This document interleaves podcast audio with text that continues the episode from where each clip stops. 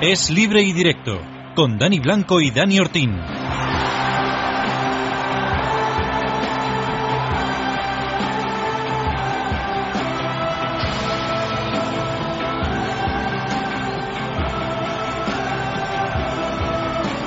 25 segundos pasan de las 11 de la noche hasta las 12. Hoy toca deporte en la sintonía de radio. Ya saben, los domingos una hora antes, de 12 a 1, de lunes a jueves. Los domingos de 11 a 12 es libre y directo. Un saludo de Dani Blanco ya en nombre de la redacción deportiva de Es Radio con Nacho Martín en la parte técnica. Esto arranca ya.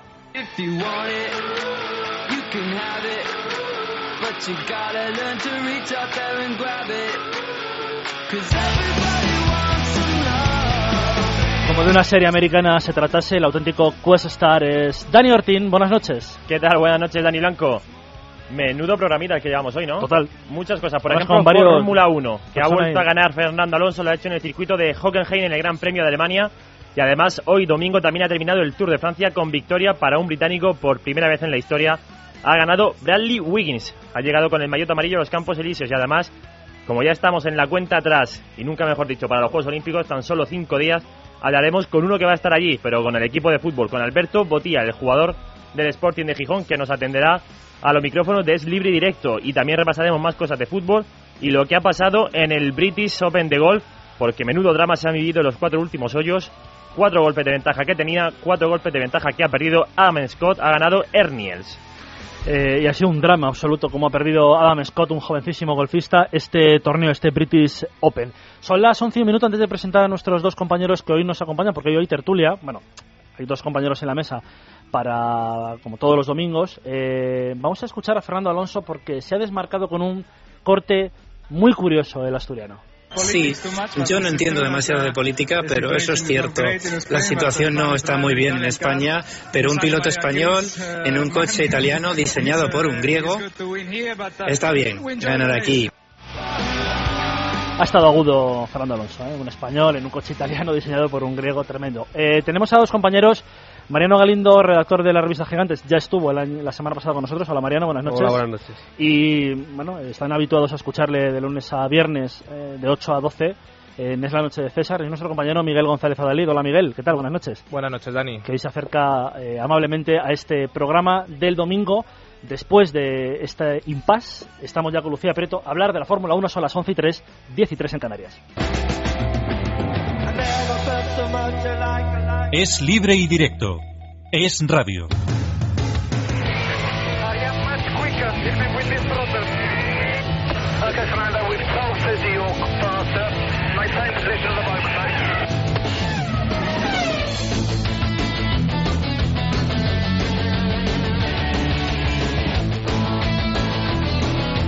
Por cierto, que está jugando la selección estadounidense y la selección argentina ahora en directo. Lo pueden seguir en Teledeporte sin perder la sintonía. Pónganse Teledeporte y pónganse el pinganillo para escuchar el radio. Está ganando Estados Unidos. eh, está ganando, bueno, bastante bien, se puede decir. Claro, que ponga la tele y que nos escuchen, que le contamos cómo va de vez en Claro, por eso digo, la, la selección argentina. Ha empezado el partido con un 19-3 para Estados Unidos, luego ha remontado a Argentina y se ha puesto en el partido, pero, pero vamos a ver lo que, lo que sucede. Estamos en el último cuarto ya del encuentro. Saludamos a Lucía Prieto. Hola Lucía, buenas noches. ¿Qué tal? Buenas noches, chicos. Hola, Bueno, Lucía. Ha ganado, ha ganado Fernando Alonso. Yo creo, eh, Lucía, no sé si estarás de acuerdo, ¿eh? Y no sé Dime. si la mesa estará de acuerdo, pero yo creo que a lo mejor con hacer carreras inteligentes, hombre, si gana otra mejor, pero con aguantar, me refiero, Fernando puede ser campeón del mundo, ¿eh? Yo creo que sí. Yo creo, y ya lo decíamos hace un par de semanas eh, en el radio, que la regularidad iba a primar en un campeonato donde la igualdad era máxima, donde habíamos tenido tantos eh, ganadores en las primeras carreras. Y además íbamos viendo Fernando sigue en el podio, el anterior eh, quedó segundo, esta vez ha ganado fantástico, una, una carrera espectacular del asturiano. Y sus demás contrincantes pues van teniendo problemas. Eh, abandonó Vettel hace un par de carreras, ahora Vettel ha tenido, eh, ha sido sancionado justamente, a mi entender, por la FIA, Weber también ha estado atrás, Hamilton para nada ha tenido su día y el asturiano sigue ahí. Yo creo que si sigue ahí, entre la primera y la cuarta posición, y nada falla, la tercera corona, y ojalá no me equivoque, está ya a punto de caramelo, ¿eh? Se ha pasado de listo Vettel, ¿eh? Eh. Mucho. Es que, claro, Sí. Le, han pillado, como suele decir, con el carrito del helado, o sea, clarísimamente, vamos. Pero tiene razón en lo que ha dicho, si no se queja Baton. Ya, ya, ya, pero pero ¿cómo se va a quejar Baton? No sé. A ver, Baton no se va a quejar directamente a Vettel va a decir, oye tú, no, eso, eso se resuelve entre equipos. El equipo, cuando ha bajado Baton del, em, del monoplaza y cuando lo ha hecho también Vettel, le han dicho, el equipo ya ha puesto la queja. Y Baton se lo ha comunicado en el pesaje a Vettel. Mm. Oye, está en investigación, sabes que esto mi equipo lo ha puesto en conocimiento de los comisarios de la FIA. Y el otro le dice con toda la cara, dice, no, no, es que yo lo que no quería era darte. Pero ¿cómo que lo que no quería era darme? No, lo que tú querías era adelantarme. Por la parte que no se puede como adelantar. excusa está bien. Y encima, mm, no, no está bien porque tú no puedes aprovechar eh, cualquier tipo de, de, más allá de que son las líneas de la pista para adelantar a nadie, sea una chica, sea una reta, cualquier otro trazado del, del circuito. Además, luego la bromita del, em, del podio a mí me ha parecido un poco fea. a sabiendas de que la maniobra no era correcta, dices, no, no, es que no se ha quejado. Y se reía ahí delante de toda su afición. A mí me ha parecido un poco feo. Ha estado mucho más elegante Baton que Randy Mamola cuando, eh, cuando le ha preguntado.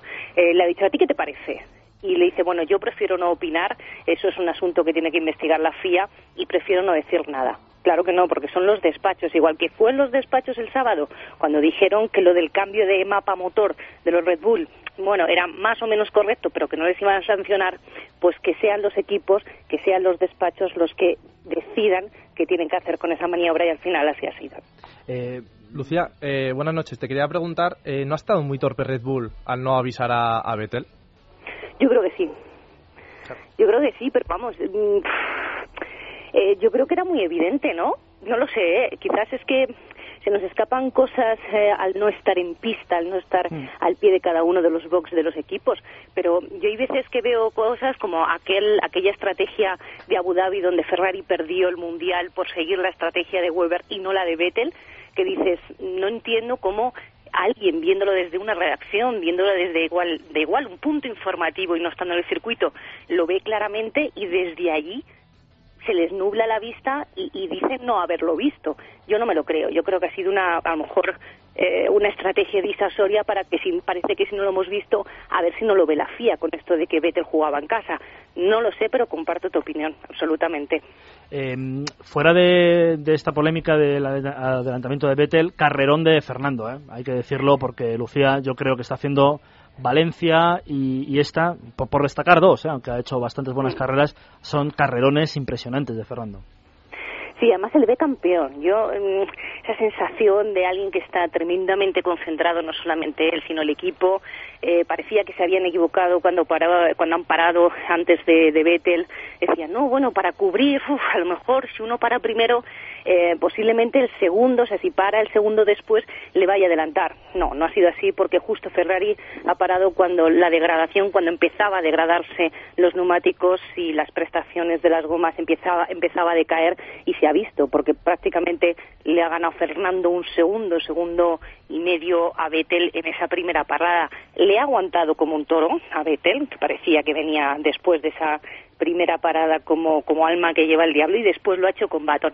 Sí que es cierto que ha ayudado un poquito Hamilton, todo hay que decirlo, hay que ser justo, porque el ego del inglés hoy ha saltado a la luz, parecía que mm, se había cabreado con aquello que había pinchado, había perdido todas sus oportunidades, además Baton estaba por delante, en fin, que quería demostrar que él también hubiese podido estar ahí delante si no hubiese pasado lo que, lo que le ha pasado al inicio de carrera. A mí me ha parecido un fallo horroroso. Hmm. Yo, lo que te quería preguntar era sobre esa maniobra de, Hamilton, si alguna vez había visto algo igual a, un piloto desdoblarse.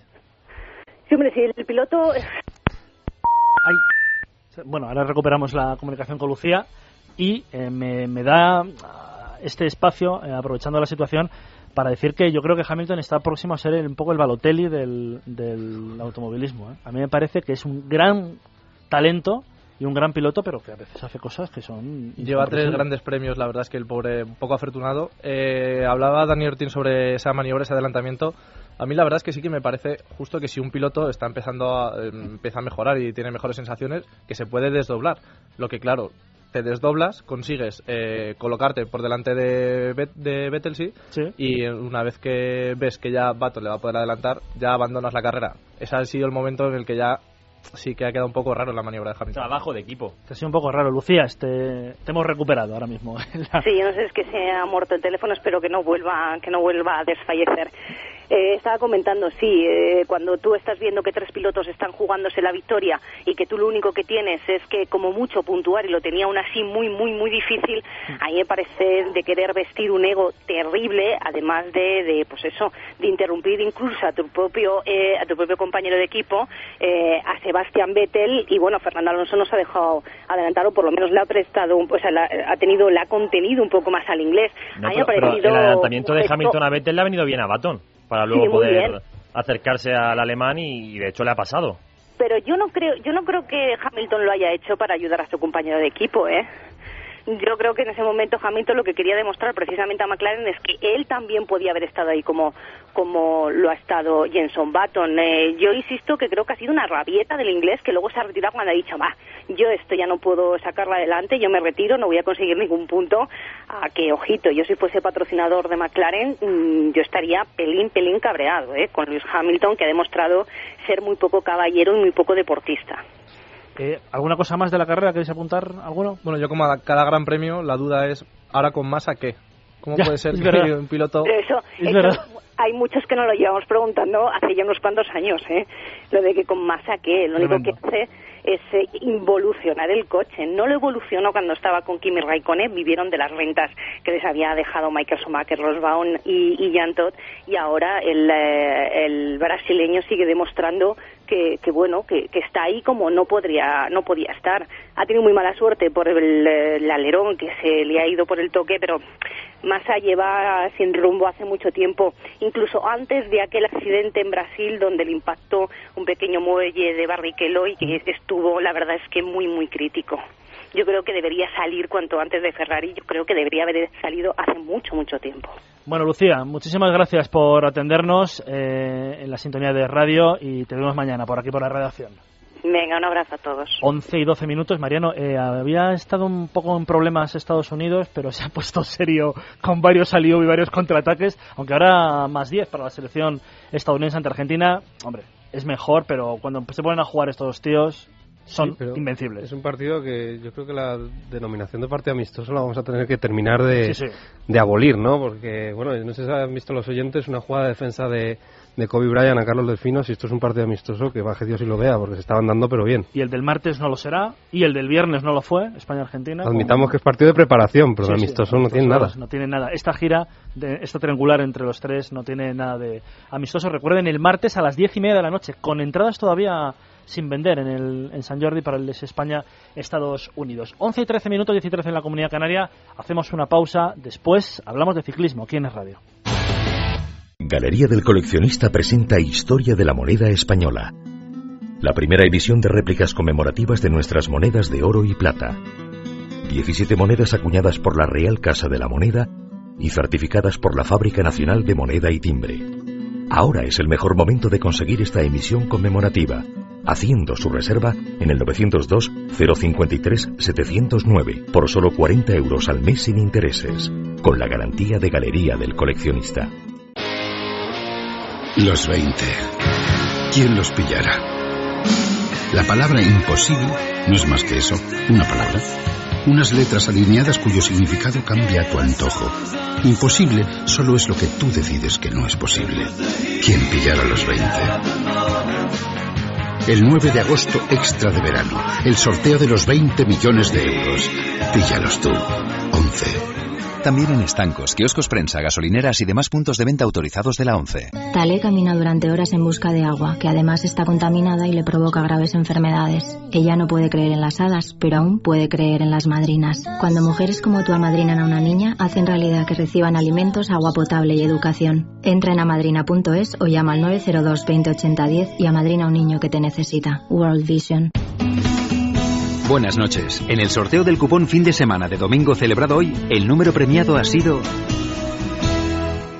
37.240. 37240. Serie 45. Mañana, como cada día, habrá un vendedor muy cerca de ti repartiendo ilusión.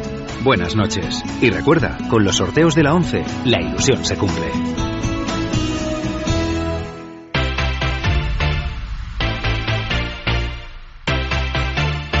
El Tour de Francia es radio.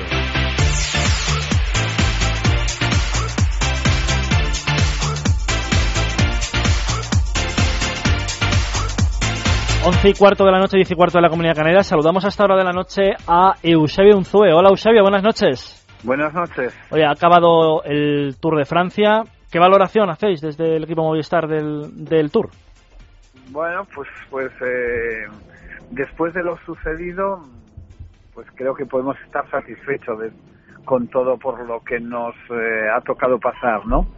porque bueno pues pues eh, sabéis que las caídas hicieron cambiar muchos de nuestros planes y, y sobre todo porque a partir del cuarto día y los abandonos de tres de, de los corredores del equipo pues un poco nos obligaron a eh, primero a luchar un poco por, por, por recuperar a, a, los heridos que prácticamente eran casi pues pues pues prácticamente todo el equipo.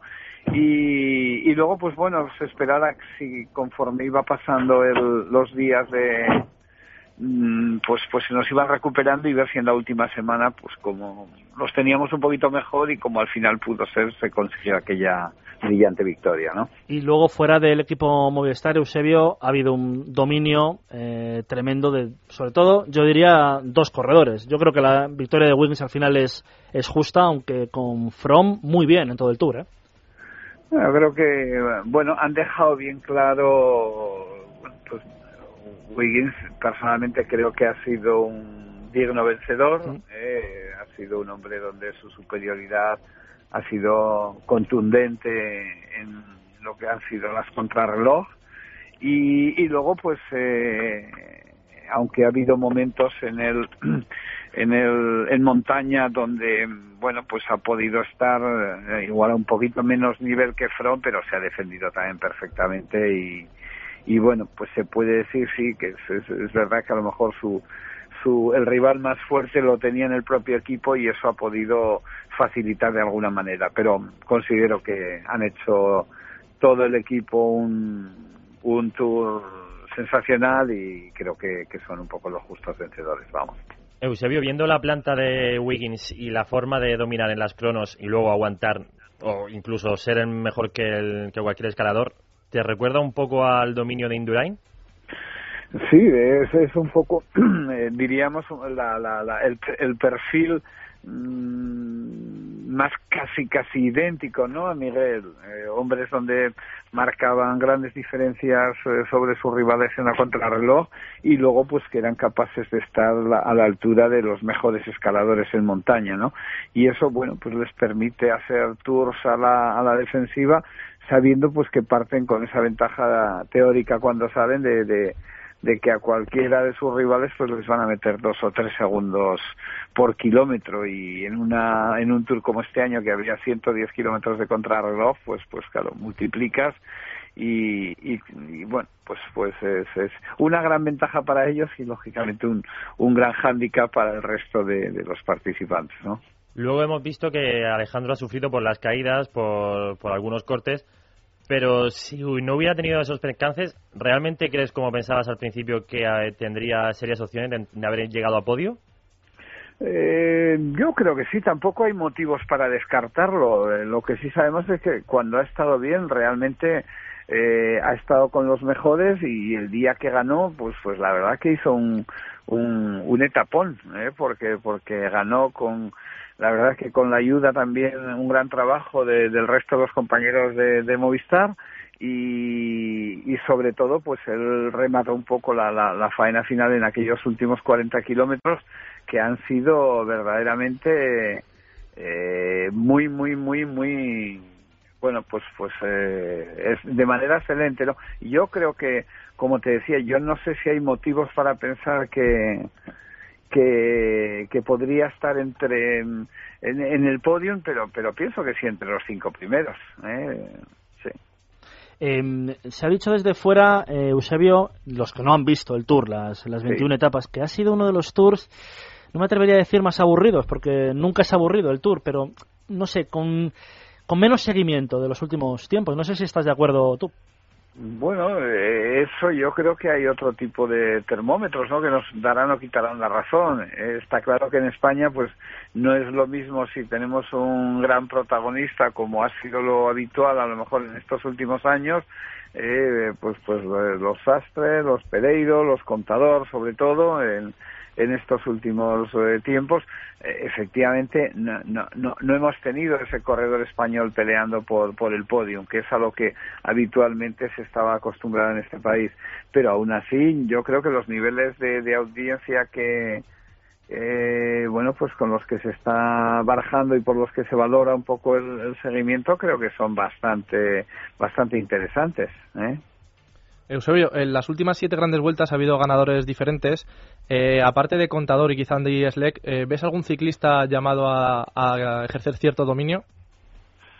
No, bueno, ya vamos a ver, eh, hombre, si, si Alberto vuelve y está un poco al nivel que es lo lógico, además, que así sea, está claro que él va a ser, venga quien venga, un poco el gran favorito, ¿no? Eh, para la vuelta. Pero, pero es verdad que con esta vuelta y si al final pues termina viniendo Andy Schleck y está en, perfectas condiciones, como si viene Fron más Purito más eh, Samuel Sánchez, eh, eh, pues bueno, Juan Jocobo, yo creo, y, y seguro corredores que van a aparecer eh, por ahí, como mínimo lo que nos van a garantizar seguro que es una vuelta espectacular. Y, y después, pues bueno, es que quedará por ver si, si, si, si Alberto sigue ejerciendo de, de gran dominador o acusa un poco el, eh, este parón de, de, de, estos cuatro o cinco meses, ¿no? ¿Eh?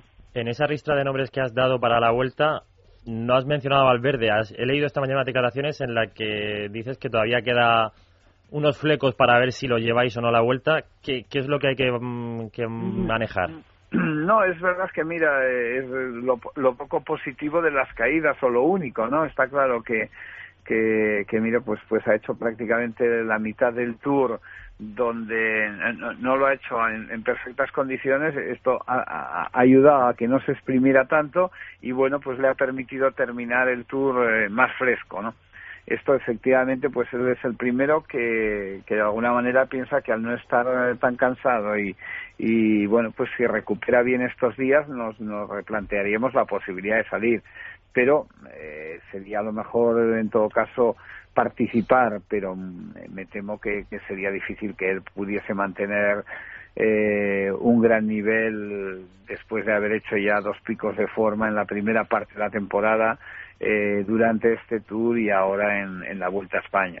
Eh. Y de los cuatro ciclistas del equipo Movistar que van a los Juegos, Rojas, Ventoso, Jonathan y, Alejandro, ¿hay alguna opción de medalla junto a Luis León, que, también lo conoces porque estaba en tu equipo? Sí, sí, sí, sí, no, seguro, seguro. Yo creo que es un gran equipo. Van a llegar, eh, yo diría sobre todo Alejandro, Luis Le, el propio Ventoso, yo creo que van a llegar muy bien. Eh, Rojas, pues después de, su caída y abandono en el Tour, eh, me consta que él también, aunque no ha corrido ya, pues pues va a hacer casi casi 25 días, eh, pero un poco por los test que está haciendo se está encontrando ya bastante bastante bien. Y Jonathan, que sabéis Castro Viejo, que ha sido un poco el, hombre de reserva que ha tenido que entrar ahí como consecuencia de la no recuperación también por la caída en el Tour de Samuel Sánchez, ¿no? Pero pero vamos también el chaval se encuentra muy bien y sobre todo yo mm, sé que están ilusionadísimos y y, y por qué no yo sinceramente no descarto nada ¿eh? ni ni eh, a lo mejor la contrarreloj lo puede estar igual un poquito más complicado pero pero la carrera en línea es una carrera mucho más abierta y yo creo que tenemos eh, eh pues bueno serias opciones también bueno, pues vamos a ver lo que pasa en los Juegos, Eusebio, lo que pasa en la Vuelta, porque va a ser apasionante también la Vuelta a España. Y te agradecemos por atendernos, como siempre, tan amable con los medios de comunicación. Gracias, Eusebio. A vosotros. 11 y, 25, Eusebio Unzoy. De la etapa de hoy tampoco hay mucho que contar, que, que ha sido la, la primera, quiero decir, otra victoria de, al sprint en los Campos Elíseos y una repetición prácticamente de todas las etapas últimas de, en París. Es que siempre es igual. Sí, Claro. salvo la de, de las últimas que yo recuerdo, solamente en el 2005 Alexandre Vinokurov fue capaz de romper esa armonía de llegar al sprint con un ataque a falta de un kilómetro y medio y hoy de nuevo hemos visto esa llegada al sprint trabajando el equipo Sky, el equipo de los dos primeros, de Wiggins y de Front. Eso es un dato también que hay que decir, que desde el, el Tour de Fiñón y Einor, eh, de Fiñón y Lemón no había dos del mismo... No, me estoy equivocando con los nombres ahora mismo. Eh, no, Fiñón y Lemon, sí, sí. Fiñón y Lemón. Dos, dos corredores del mismo equipo, del mismo país. Desde entonces mm, no había pasado eso y ahora sucede con el equipo Sky, con dos británicos.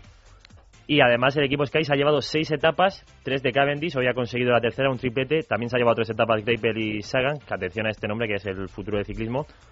El Sky se ha llevado otras tres etapas, dos con Wiggins y otra con Front, es decir, que han dominado el Tour por completo, a su antojo lo han manejado como han querido. Y lo mejor de los españoles, además de esas dos etapas por parte de Luis León y de Alejandro Valverde, la última, una etapa impresionante en la forma de llevárselo, peleando el solo contra todo el pelotón.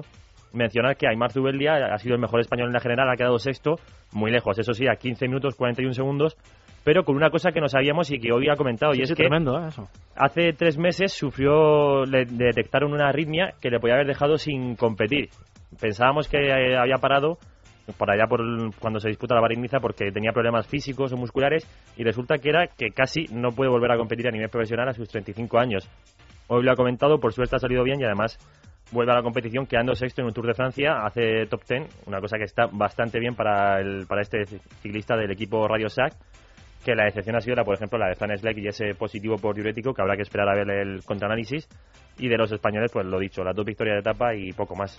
Bueno, pues a ver qué tal se da en los Juegos y la Vuelta a España, que son los próximos, y además la Vuelta ya en 20 días, el 18 de, agosto. Hemos seguido todo el Tour, ya, ya no te pregunto hoy lo de la etapa de mañana, Ya, ya. se acabó. Ya me, me puedes preguntar por el este jueves ya por la, por la prueba en ruta del La prueba en ruta, sábado. El sábado es la prueba en ruta de ciclismo con los cinco hombres que hemos mencionado con Eusebio, Luis León, Rojas, Valverde, Jonathan Castro Viejo y Fran Mentoso, el actual campeón de España. Se prevé también que sea una llegada al sprint, pero al ser una prueba en la que los equipos más representativos, como por ejemplo España, solo llevan cinco corredores, va a ser muy complicado que se pueda controlar la carrera, por lo que lo más seguro es que llegue un grupito de 3, 4, 6 como mucho, como mucho y ahí si llega uno de los nuestros con muy buena punta de velocidad, pues podemos tener alguna opción de medalla. Ahora hablamos precisamente de los Juegos, pero antes de ir a los Juegos, eh, Argentina le ha puesto, es lo de siempre, yo creo, Mariano, que más que ponerle complicado es que está haciendo la goma Argentina y Estados Unidos se va cuando quiere en el partido, porque ha metido dos triples impresionantes, uno Westbrook Sí. y otro Durant.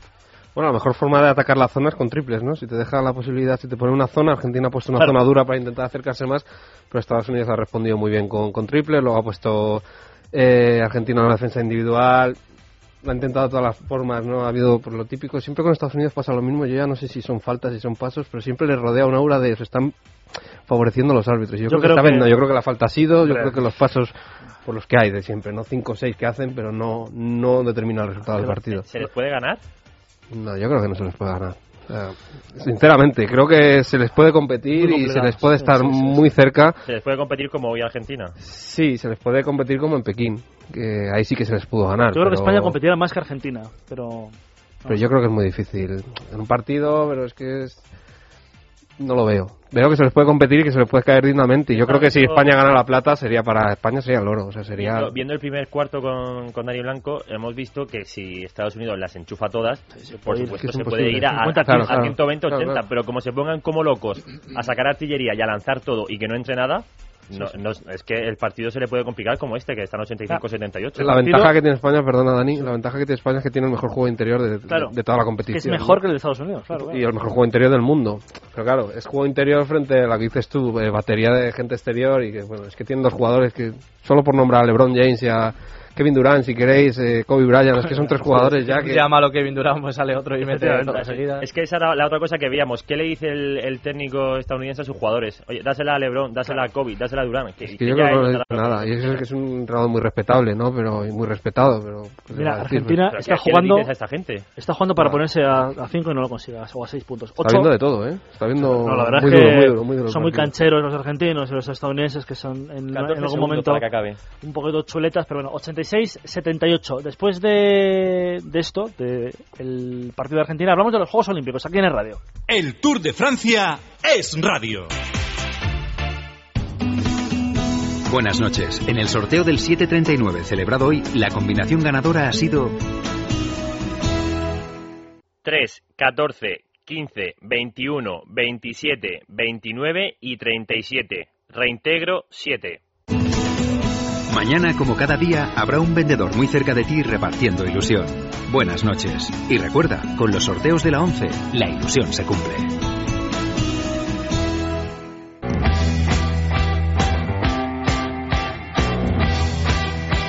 Quedan cinco días para los Juegos.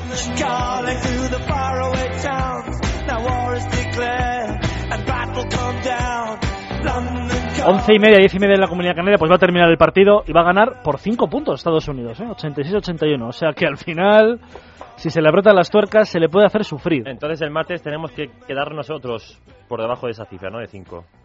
Para que no se cabre, Mariano, convendría perder por 10 el partido del martes, ¿no? Para que Así- no se cabre quién, los argentinos. No, es- si Estados Unidos. Estados Unidos. Imagínate que le ganemos o perdamos por un punto. Estados Unidos sale y en la final olímpica Pero nos mete. he visto a los 30. jugadores enchufados porque cuando se ha puesto Argentina 4 y ha metido un Sí, triple, sí. creo que ha sido Durán. Había un jugador del banquillo de Estados Unidos que se ha dirigido al, al banquillo de Argentina y les ha mandado callar con el dedo. No, ha sido, que- ha sido a, a Escola porque le ha metido Cuidado. un palo en ese triple tremendo.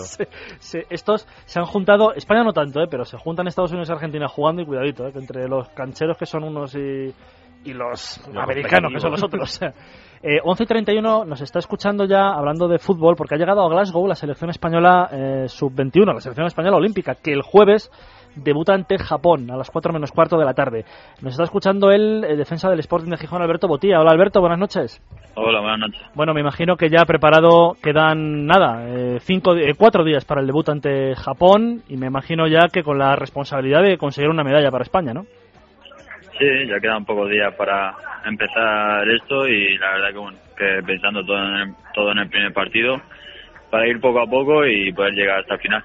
Eh, ¿Cómo ves a la selección? Porque habéis jugado dos amistosos, uno ha habido derrota ante Senegal, luego ha habido una victoria el otro día ante México. ¿Cómo, cómo estáis? ¿Cómo estáis a cuatro días del debut? Sí, bueno, eh, está claro que cada vez nos vamos encontrando mucho mejor. El primer partido contra Senegal, pues, se notó físicamente todavía no estamos a la altura. Ya con México ya pasaron unos días más y ya el equipo, pues, estuvo bastante mejor y creo que, el equipo va mejorando mejor físicamente y va cogiendo la forma y creo que vamos a llegar al primer partido con muchas ganas y esperemos estar al 100%. Oye, ¿qué os ha dicho Luis de Japón? Porque es una auténtica desconocida para nosotros, pero mm, toca bien la pelota. Es un equipo que os puede poner en problemas y para ser el debut, quizá algo incómodo, ¿no? Bueno, está claro que, que hay que empezar y bueno, si es Japón, pues ha tocado Japón y está claro que cualquier selección nos lo va a poner difícil, no solo Japón, entonces tenemos que estar muy atentos y saber que con las selecciones que jugamos tenemos un gran nivel y nosotros tenemos que estar mucho más que ellos. Eh, yo creo que, hombre, para el primer partido es verdad que no es el más complicado del grupo, quizá. Es verdad que tenéis que pasar, o en teoría tenéis que pasar el grupo, y luego ya en cuartos de final llega el momento clave, Alberto. Yo no sé si queréis pensar en el momento de cuartos de final o hay que pensar partido a partido, pero es verdad que aquí desde España la sensación es que se tiene que estar arriba en estos juegos.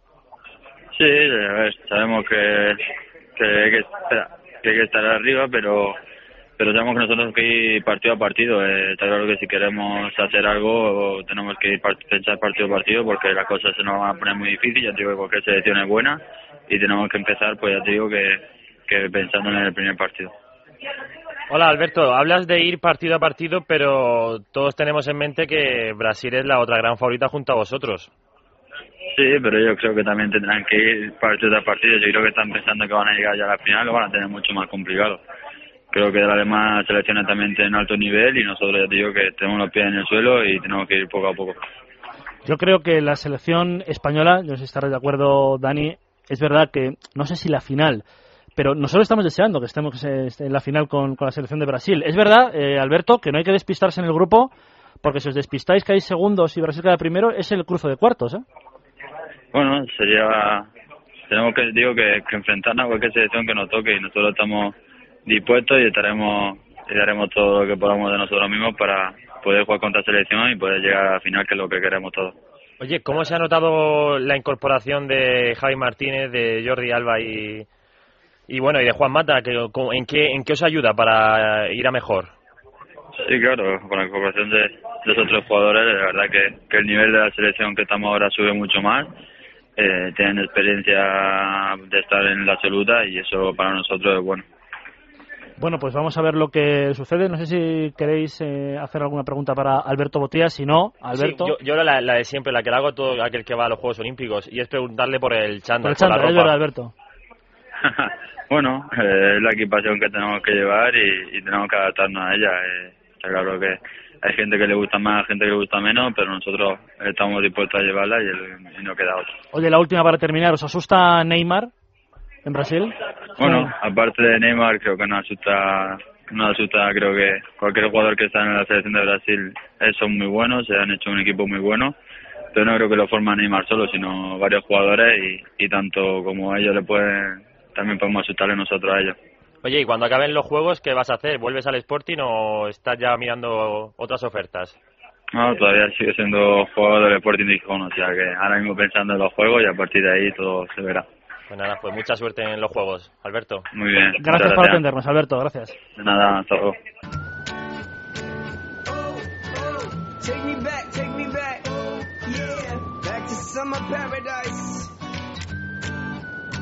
Es libre y directo.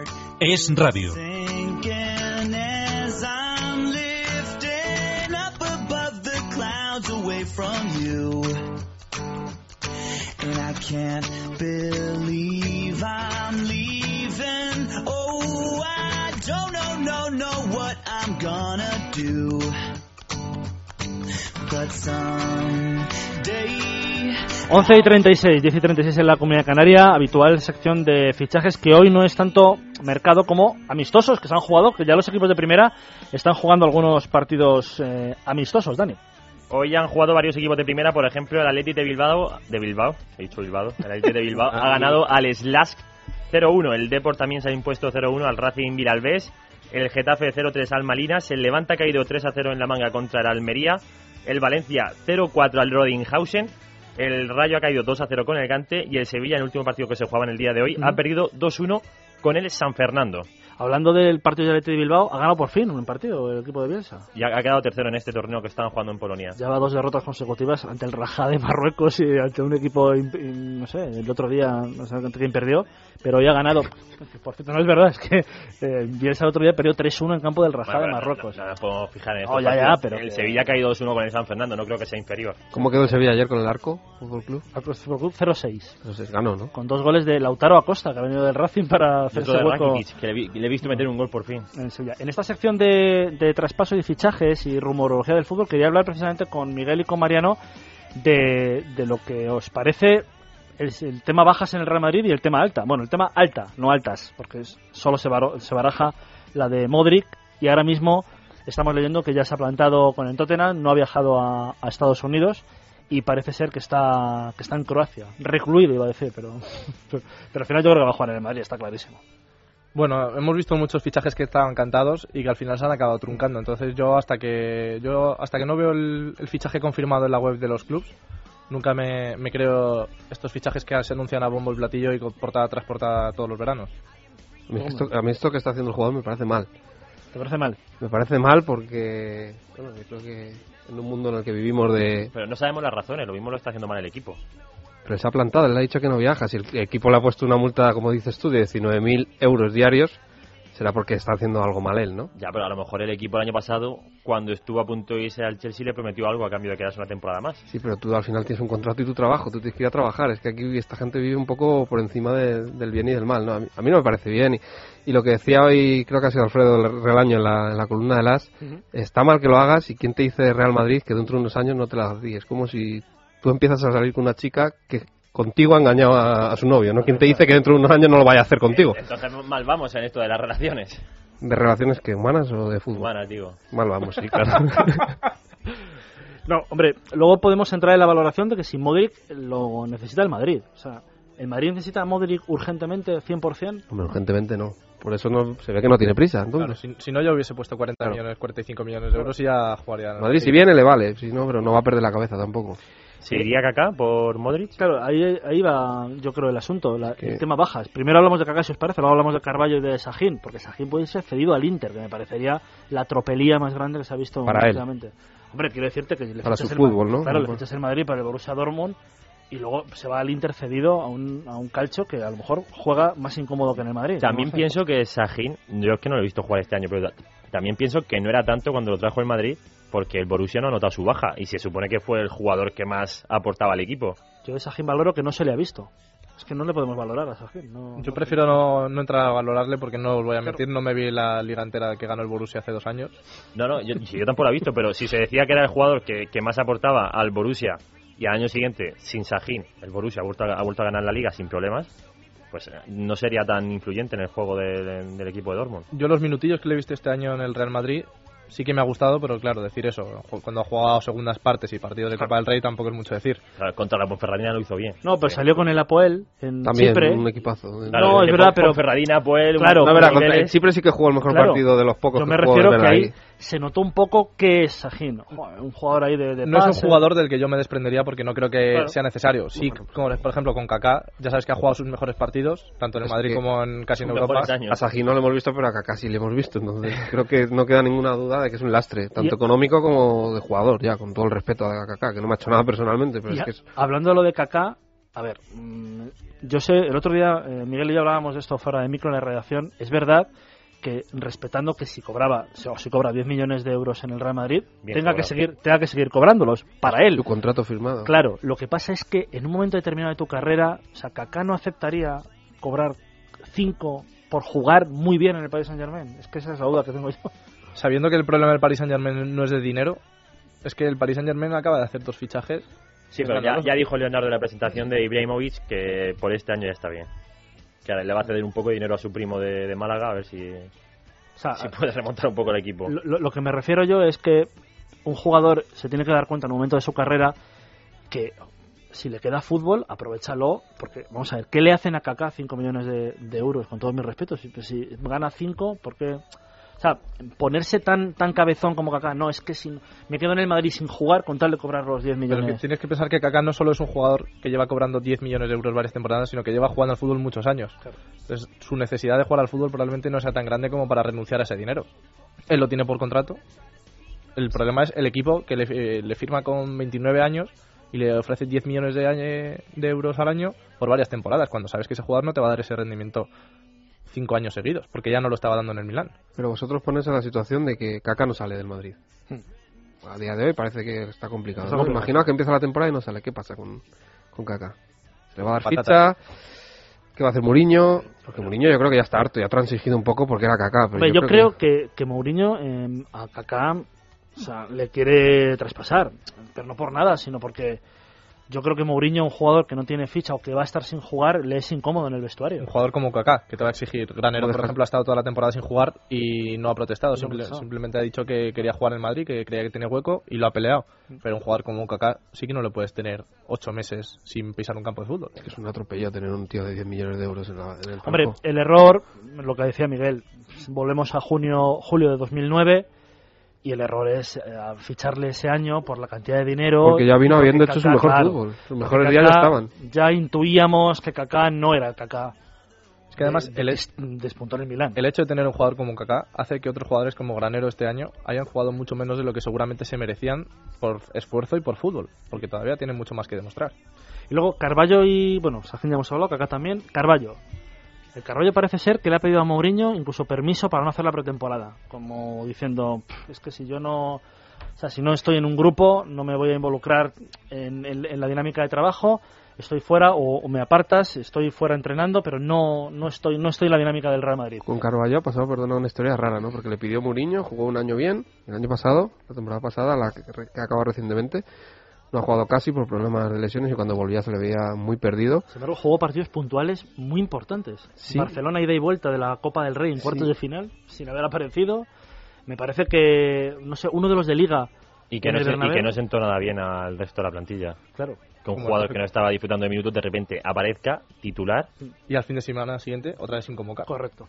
Eso es la moriñada de... ¿no? Como es- También hay que decir que, que la lesión de Carballo le vino bien de rebote a la selección española, porque Ramos encontró su puesto Sí, ya sí. fijo en el centro de la zaga. Eso es verdad. Y ahí es lo que ha visto Ricardo Carballo, y con eso termino mm, diciendo, "Ojo, es que si Ramos encima, es que se- ya se ha... Es que, el- Es fijo de central. es que Carballo hizo una, tem- una primera temporada en Madrid sorprendentemente buena, porque él venía a jugar unos minutos y de repente se encontró muy bien, jugó todos los partidos, la verdad es que hizo una pareja de centrales espectacular con Pepe. Entonces, lo raro yo creo que fue ese primer año, porque Carballo ya era un jugador mayor, que ya venía de vuelta del Chelsea. Es que es eso, en el Chelsea también empezó bien la primera o, do- o dos primeras temporadas, luego tuvo un bajón con Mourinho también en el banquillo, que no aportaba mucho, y luego como que volvió a aparecer, sin ser el jugador de los primeros años en el equipo londinense, pero que volvía a mostrar clase, y de ahí jugando poco, se va al Madrid a ser titular, desaparece, poco extraño lo de Carballo, luego tiene líos con la selección portuguesa, Sí, la verdad es que yo creo que eso le ha acabado de... Vamos, ha acabado su tumba. Lo de no ir a la selección de Portugal, lo de pelearse con Paulo Bento. Yo creo que es un asunto parecido al de Kaká. Son jugadores que ya están en decadencia, que en un momento puntual, con un equipo que necesita reforzarlo rápido y reconstruirlo rápido, te pueden dar un año bueno, dos años buenos de mantenerte, pero llegado un momento, con un equipo tan formado como el Madrid, que tiene una plantilla ya estructurada desde hace años, esos jugadores lo único que hacen es quitarle minutos, por ejemplo, en este caso, a Albiol, por ejemplo.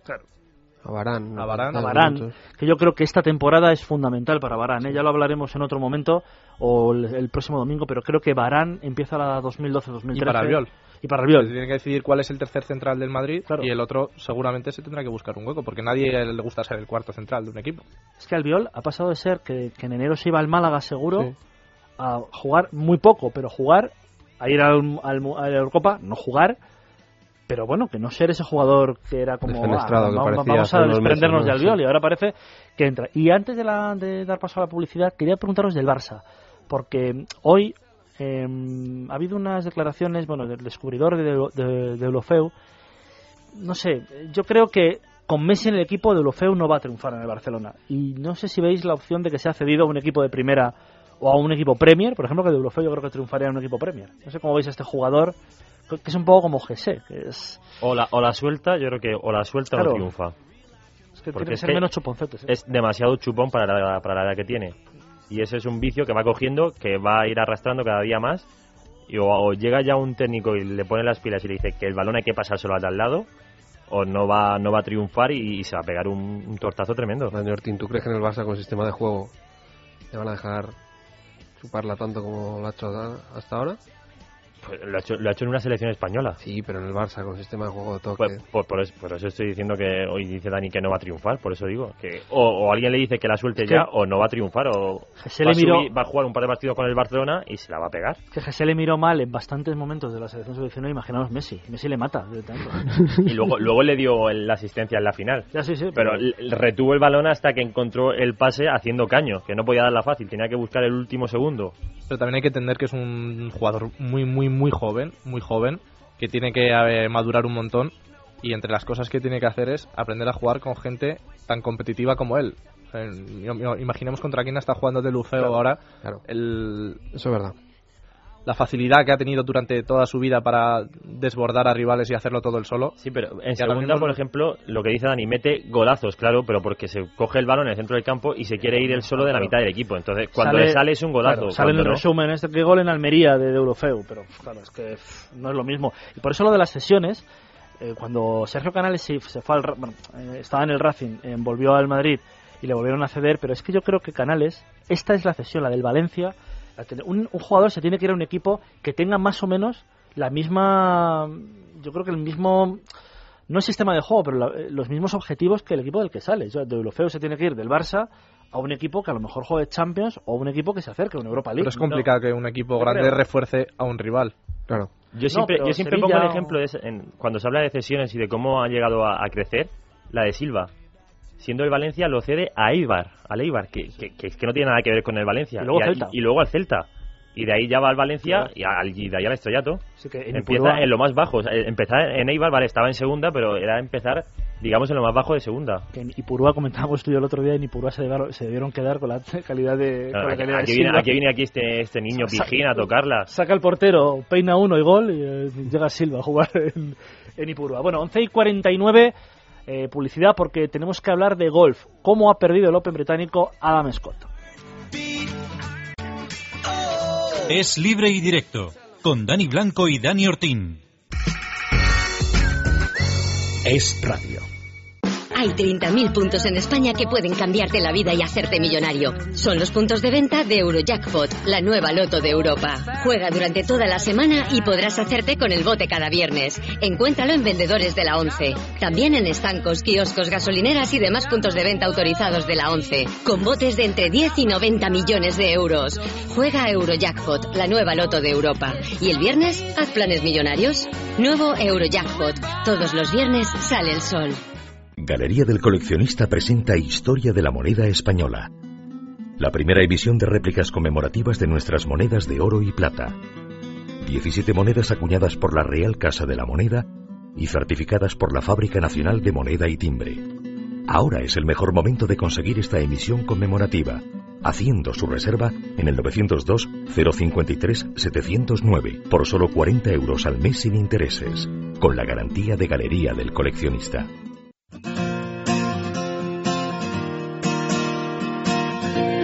Es libre y directo. Es radio.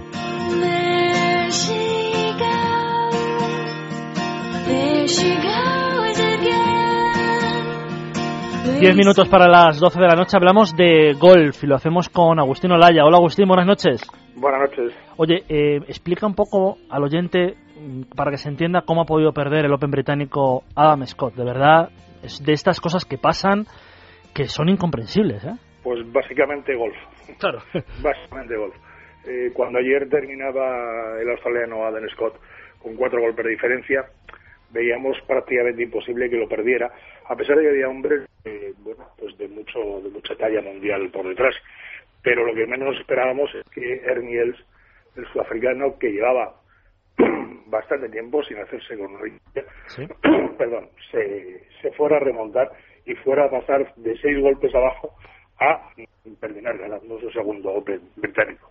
Eh, Era prácticamente imposible. Es que, es que es tremendo incluso cómo ha sido el desenlace, porque Ernie Els estaba esperando ya, como si esperara el desempate realmente, porque no, no se acababa de creer que pudiera tener opciones eh, de victoria y de repente falla ese último... Bueno, incluso, incluso podemos decir que a falta de cuatro hoyos la, la diferencia era de tres golpes. Lo que pasa es que Aaron Scott ha firmado cuatro bogies en los últimos cuatro hoyos, el último súper doloroso en el propio 18, cuando estaba empatado con menos 7 con, con RBX, que como tú dices, le estaba esperando ya en Casa Club para salir a un playoff.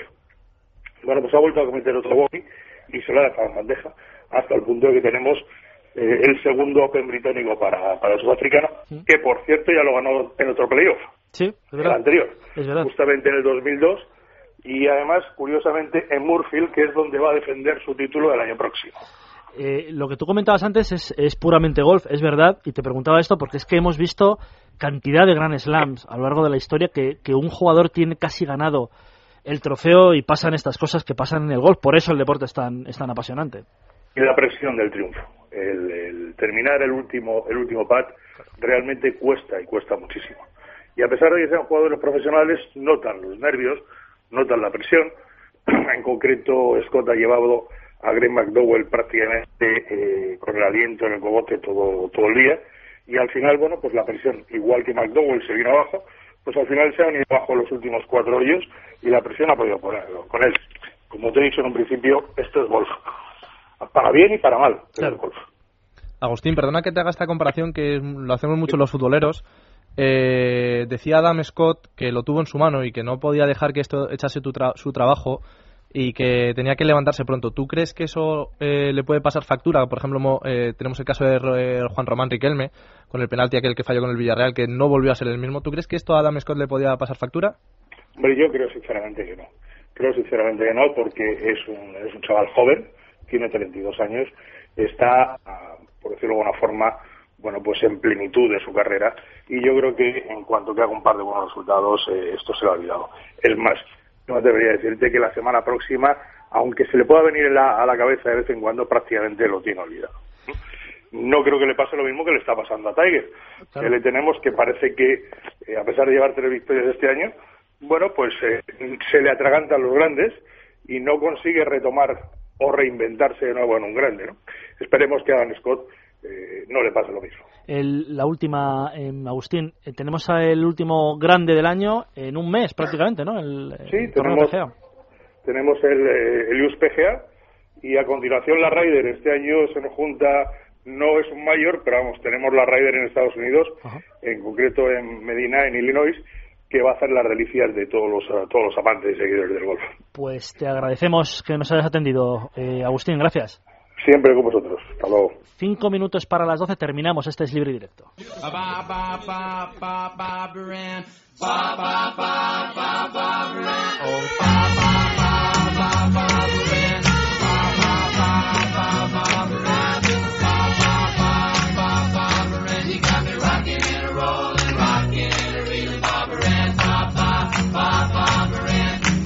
Esto ayer no sonó así en la Sierra de Gredos, ni hoy en Barcelona habrá sonado así porque ya están un poco más mayores, pero son los Beach Boys. Han actuado en, en España eh, estos dos últimos días. ¿A, a ti te gustaban los Beach Boys, Mariano? Mucho. O sea, que Sí, te has no te rías, que sí, que mucho. Claro, son de tu época. Te, te has sentado, ala. De mi época, Te- te has sentado mal el comentario. Bueno, pues con esta noticia, cuat- a, mm, apenas cuatro minutos para terminar el programa, otras noticias del día, que alguna es de baloncesto también. Sí, tenemos dos de baloncesto y dos buenas noticias. Una en el sub-16 femenino, porque se han proclamado campeonas de Europa. Han ganado la final las chicas a Italia por 20, 69 a 49. Buen partido. Sí.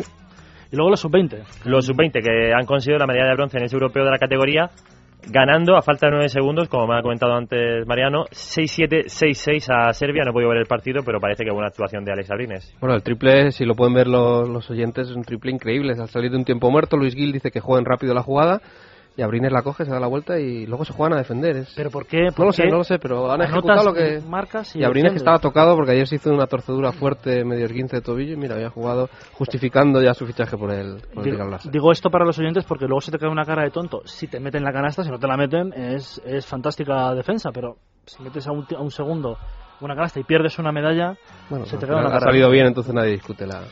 Sí, yo siempre tengo en el recuerdo aquel triple de Argentina contra España. Sí, pero ahí Pepu dijo en el, en el tiempo muerto que había que defender la jugada. Entonces estaban de acuerdo en defender. Fue arriesgado, pero. Sí, pero tocó en el aro, igual que salió Ah, por el- no, no, claro, claro. No, no. Y ese triple marcó lo que ahora es la selección. Ese triple entra, te quedas fuera de la final, no ganas luego la medalla a lo mejor en el europeo siguiente, tal, pero bueno. Son cosas que pasan en el baloncesto. ¿Algo más tienes? Por ejemplo, es que Héctor Barberá va a estar entre 4 y 6 semanas de baja porque hoy ha sido operado de una fractura de tibia y peroné, así que se va a perder, todavía no está claro, entre una y tres citas de motociclismo la semana que viene en Laguna Seca, en esa no va a estar seguro. Veremos a ver qué ocurre con la siguiente después del parón de verano. Y termino con la última de tenis, es una buena noticia porque Marcel Granollers y Mac López, que es nuestra pareja olímpica en tenis, han ganado el torneo de Stad en Suiza, venciendo en la final a los colombianos Robert Farad y Santiago Giraldo por 6-4 y 7-6.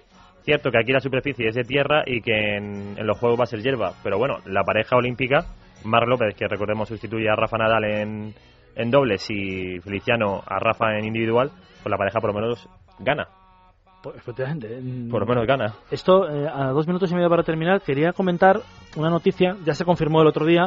Sus Vidorreta ya saben que es el nuevo entrenador de estudiantes. Hoy, eh, Eire García, jefa de prensa del conjunto colegial, me ha comentado que le pueden presentar el jueves, aunque no es oficial todavía, pero te quería preguntar sobre el fichaje brevemente de Vidorreta. Yo creo que ficha un extraordinario entrenador y que ha fichado un extraordinario director deportivo. Eso ¿eh? es. Quizá la respuesta de- de- del fichaje de Chus Vidarreta hay que buscarla en, en Imar Ojeda, ¿no? Que era la segunda opción de los estudiantes porque la primera era Aito García Reneses ¿Sí? para quedarse de director, director deportivo, pero finalmente Aito, como saben, ha fichado por Cajasol. Creo que el estudiante va a hacer las cosas bien. Después de hacerlas durante un año Muy bien, sí. desastrosamente y hacer dos equipos, uno a media temporada, rehacer todo, creo que va a hacer las cosas bien porque el director deportivo que han fichado es que ha demostrado su trabajo en el, en el Gran Canaria. Chus Vidarreta, pues, pues ¿qué, decir de Chus Vidarreta, ¿no? Eh, uno de los presupuestos más bajos, con un Alicante que cada día estaba al borde de la desaparición, pero cada día, no es una manera de hablar. O sea, no sabían si iban a asistir al día siguiente, lo metió en Copa del Rey, lo metió en playoff.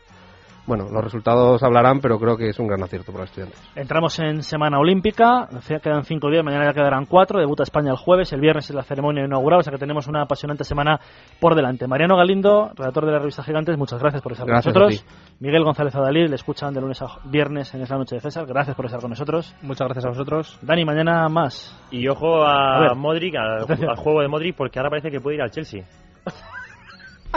y me lo dices a un minuto. eh, Te lo digo un minuto, de mañana, habrá que tratarlo, tendrás que escucharnos y saber por qué. Esta mañana volvemos a las 12 de la noche. Mariano Galindo, Miguel González Adalid, Dani Ortín, Dani Blanco le saludan en nombre de la redacción deportiva de Radio. Nacho Martín estuvo en la parte técnica. Ahora, en 45 segundos, es Toros.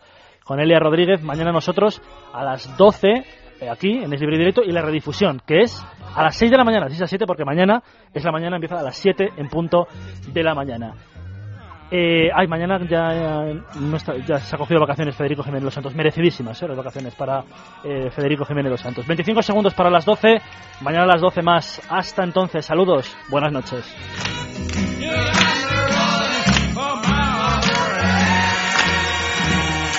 Es libre y directo con Dani Blanco y Dani Ortín.